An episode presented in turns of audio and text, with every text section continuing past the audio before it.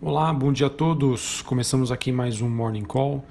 Nesta quinta-feira, dia 17 de dezembro, eu sou Felipe Vilegas, estrategista da Genial Investimentos.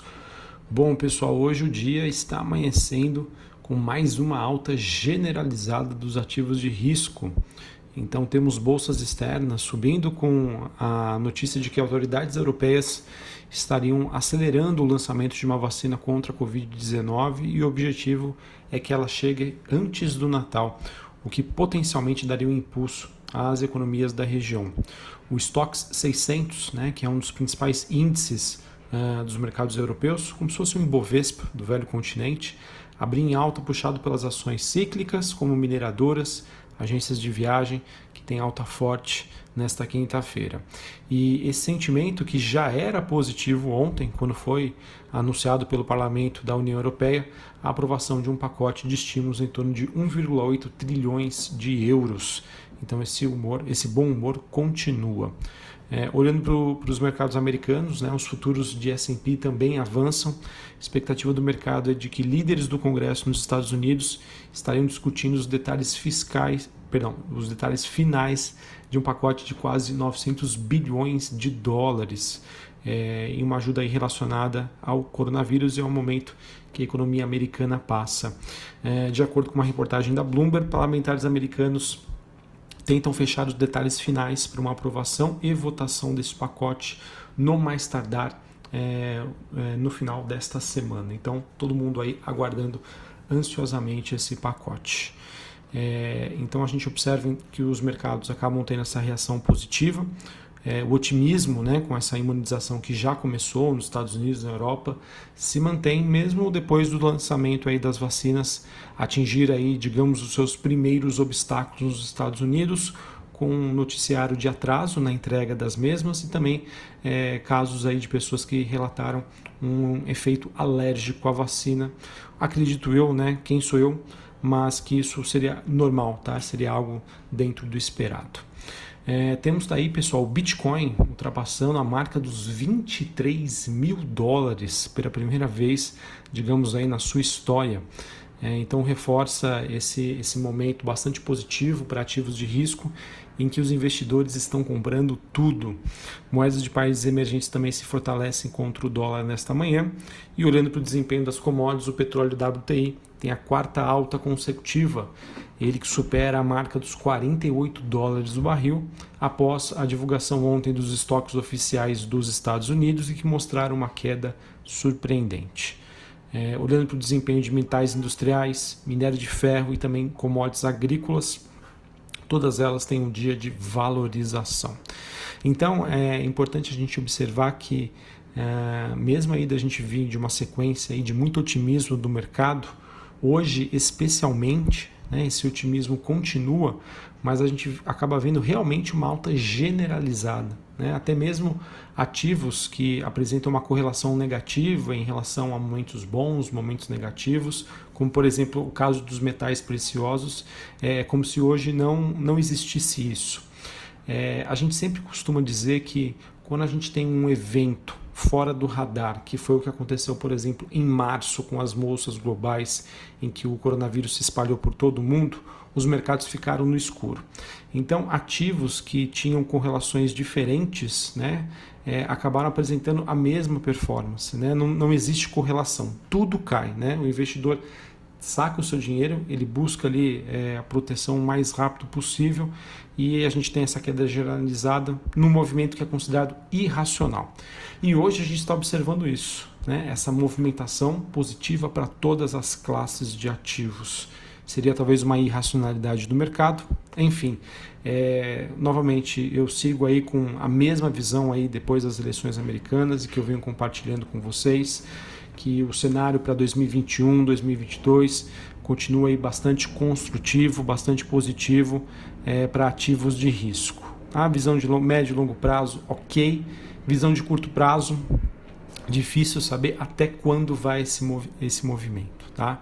É, mas o que eu tenho observado é que a gente vai precisar de realmente um trigger é, muito significativo para mudar a dinâmica atual do mercado. Né? O mercado está num momento muito bom, muito positivo de busca né, realmente por um posicionamento em ações. E, sinceramente, esse trigger que poderia gerar essa reversão nos mercados hoje é difícil de se prever. Tá? É muito difícil né, acertar os pontos de inflexão do mercado e isso costuma ser uma tarefa bastante ingrata, né? É, digamos que impossível, porque ao mesmo tempo, né, que a gente às vezes se sente desconfortável com o atual nível de preço, quando sobe muito de uma maneira rápida, né, ficar de fora né, desses movimentos altistas pode custar caro no longo prazo. Não existe certo ou errado. É você, digamos, né, acreditar no que está fazendo, é, estar ciente de todos os riscos envolvidos e não tem jeito cada escolha tem uma consequência. Tá?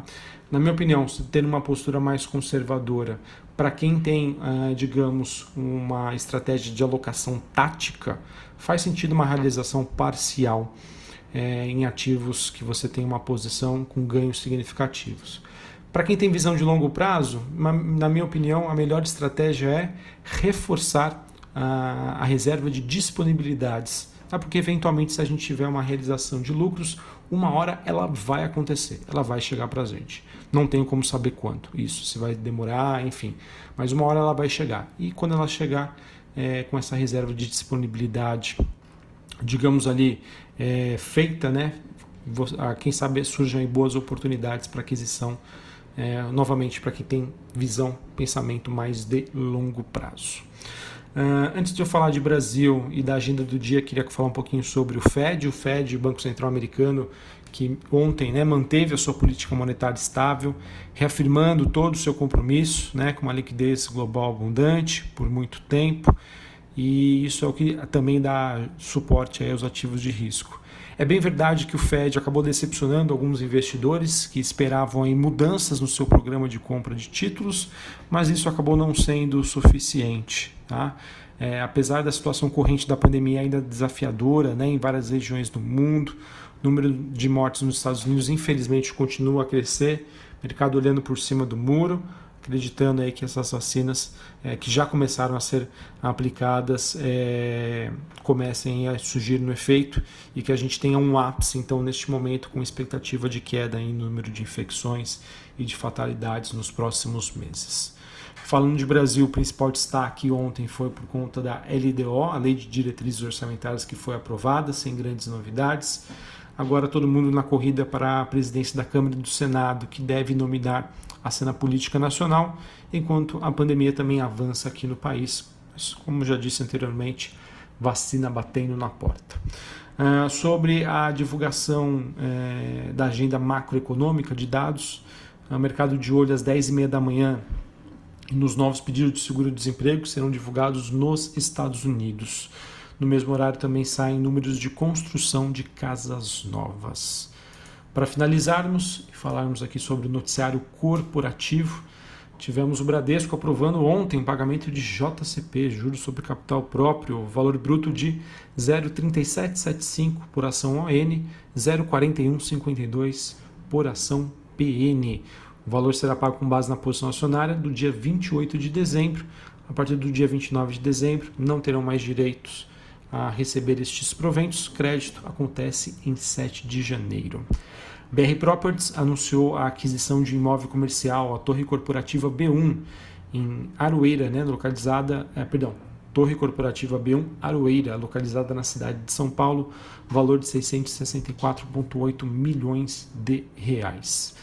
É, tivemos também BR Distribuidora aprovando o pagamento de juros sobre capital próprio, 42 centavos por ação. A CESP também aprovando, juros JCP, 42 centavos por ação ONPN, 1,82 por ação PNA. Uh, Carrefour informou que pagou mais 519,3 milhões de reais ao macro por cinco lojas e dois postos. Essa transação que faz parte do acordo firmado em 16 de fevereiro. Uh, Fleury comunicou que lançou a Somos DNA, que seria uma plataforma com foco na realização de testes de mapeamento genético. O objetivo é a identificação de mutações no DNA em relação com as probabilidades do desenvolvimento de doenças no longo prazo e que podem ser herdadas. Então vejam que é, o mercado de medicina diagnóstica que passa por um período um pouco mais conturbado pela falta de novidades, pela falta de expectativas do mercado em relação ao crescimento dessas companhias. Então Fleury aí correndo entre aspas, né, atrás do prejuízo, é, fazendo, é, fazendo o anúncio aí de várias aquisições nos últimos dias. Bom, tivemos também a Marco Polo vendendo fatia de 49% é, para deixar a parceria com a Tata Motors, é, uma montadora indiana, então assinou um acordo para pagar quase um bilhão, é, perdão, é quase um bilhão de rúpias é, à vista, né, para compra dessa da empresa brasileira e o restante da participação da Tata Marco Polo Motors. Marco Polo que também aprovou o pagamento de juros sobre capital próprio, 2 centavos por ação. É, Sequoia, empresa de logística, anunciou o lançamento da plataforma SFX de soluções integradas de coleta e entrega rápida de produtos, no qual a empresa investiu 2 milhões de reais. E tivemos a confirmação, a oficialização de que o grupo Ultra, Ultrapar, contratou o Bank of America para a venda da Oxiteno, com um processo de venda que ainda está em início. A Oxiteno, de acordo com a reportagem do Estado de São Paulo, né, no qual foi veiculada essa matéria, é avaliada em mais de 1,5 bilhões de dólares. Ah, o Grupo Ultra disse ainda que está avaliando também alternativas estratégicas para Oxiteno.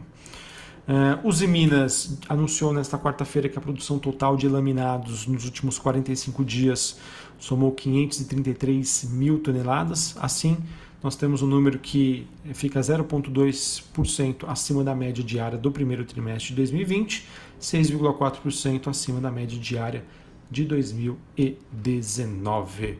Bom, pessoal, então esses são, digamos, né, o principal noticiário do dia. Novamente, tá? Contra fluxo não há argumentos. Tá? Os mercados estão muito otimistas isso deve chegar aqui no Brasil. Né? A gente acompanhou esse movimento ontem. É, isso deve persistir hoje. Não sei se a gente pode chegar ali na nossa máxima histórica. Ficaria muito feliz se isso acontecesse. Tá? Mas é aquilo, né? Eu, particularmente, começo a me sentir desconfortável quando a gente tem esses movimentos muito direcionais, tanto para cima quanto para baixo. Então, muita atenção, tome cuidado com a euforia, né? faça escolhas inteligentes cientes de todos os riscos envolvidos, tá bom? Esse é o meu recado. Não, não gosto aqui, não é meu objetivo deixar ninguém com medo, longe disso, tá? Eu quero, na verdade, que você esteja preparado para a tomada de decisões em situações adversas, tá? Porque, é, na minha opinião, quando você toma uma decisão é, de modo racional, sem deixar a emoção tomar conta, ah, mesmo em situações adversas, você vai saber a melhor solução para aquele, entre aspas, problema. Tá bom? Então, esses alertas que eu venho fazendo é com esse incômodo que eu tenho dessa subida muito forte em pouco espaço de tempo em linha reta. Os mercados não sobem nem caem em linha reta, mas contra fluxo não há argumentos. E como eu disse aqui no Morning Call, é, é muito ingrato né, a gente tentar ficar prevendo quando será esse ponto de inflexão. Então, não deixe, deixe os mercados trabalharem. Novamente, é, para quem tem uma visão mais tática, acho que vale a pena uma realização de lucros parcial. Para quem tem visão de longo prazo, vamos reforçar as nossas reservas de disponibilidade. Um abraço, valeu!